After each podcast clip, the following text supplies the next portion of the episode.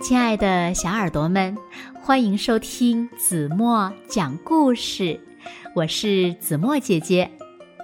今天呀，子墨要为小朋友们讲的故事呢，名字叫做《爸爸带我看宇宙》。那么，他们在宇宙中都看到了什么呢？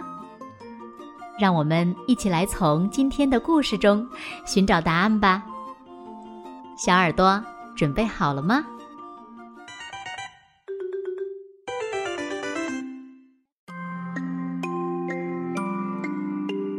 有一天，爸爸说他要带我去看宇宙，因为他觉得我已经长大了，可以去了。爸爸，宇宙在哪儿呢？我问道。哦，离这儿呀，可有一段路呢。说着，爸爸脱下了牙医的白大褂，那上面沾着不少小血点。你们可要多穿点儿，晚上外面呀还是挺冷的。妈妈说：“那宇宙里有多冷呢？”零下二百六十三度。爸爸回答说：“他穿上他的皮夹克，棕色皮靴，戴上黑色的贝雷帽。我呢，又在脚上多套了一双袜子。”我们要出发了，妈妈和我们拥抱，跟我们说再见。她说：“别回来的太晚。”我们沿着右边的矮墙走，爸爸拉着我的手，这样我就不会走丢了。爸爸迈的步子很大，而且他走路的时候喜欢抬头看天上的云。爸爸。总是这样，他说话的时候有白烟从他嘴里冒出来，这叫哈气，因为嘴里呼出的气呀比外面的空气暖和。他说：“那宇宙到底是什么呢？”宇宙呀，宇宙是所有的天地万物，那里什么都有，宝贝儿。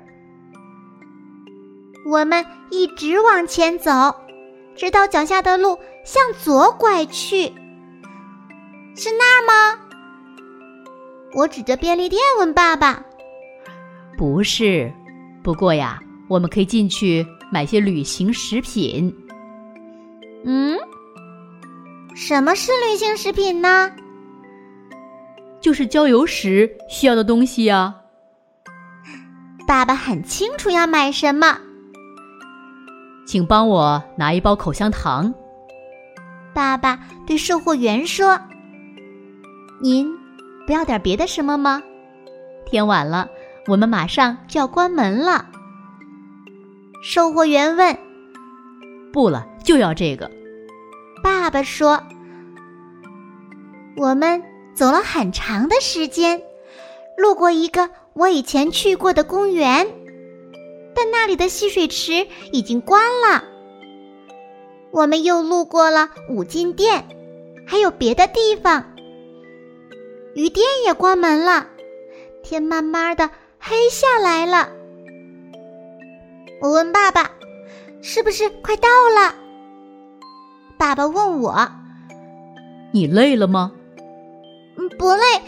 嗯，我还是挺累的。”于是，爸爸吹起了口哨，这样我们走起路来就轻松多了。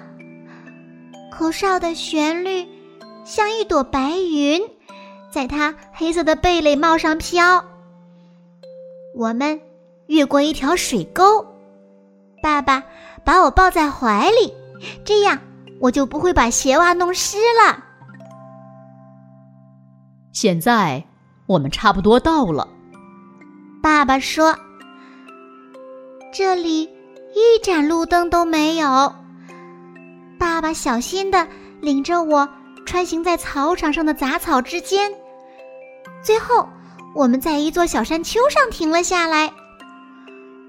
宇宙是在这里吗？爸爸点点头，而我惊讶的左看看，右看看。我觉得我以前来过这里，嗯，这就是人们经常出来遛弯和遛狗的那片草地呀。现在，把我们的旅行食品拿出来吧。给你。于是我们站在那儿，郑重其事的嚼着口香糖。你看见了吗？爸爸问。虽然天几乎全黑了，但我还是看见了。我看见宇宙中的一只小蜗牛在一块石头上爬行。我看见一根草穗在宇宙的风中摇来晃去。这里长着一种花儿，名叫蓟花儿。而爸爸就站在这里，仰望着天空。嗯，是的，爸爸，我看见了。我低声说：“这一切都是宇宙万物。”我觉得这是我看见过的最美的景致。这时，爸爸看着我说：“别傻了，沃尔夫，你该仰头看看天上。”我照爸爸说的抬起头，成千上万的星星在天上闪烁。爸爸一一的指给我看，他竟然知道所有星星的名字。在那儿，你能看到小熊座，那里是长蛇座、飞马座和天蝎座。你看见蝎子的尾巴了吗？嗯我没有看见。对我来说，所有的星星都在漫天乱飞，它们胡乱的堆在一起，就像阳光照射下客厅里的一粒粒灰尘一样。看见了，我说，因为我不想显得傻乎乎的。在高高的天上呀，一切。都是那么纯净安宁，那里的一切都秩序井然，你是不是觉得心里很安静呢？啊，我答道。这是因为啊，宇宙太大了，其他的一切和它比呀，都显得太渺小了。爸爸说：“爸爸，把我抱起来，这样我就可以。”离那些遥远的星星稍微近一点儿了。有些星星呀，根本就不存在，它们已经熄灭了。那它们应该看不见才对吧？不，我们还是能看见它们的光。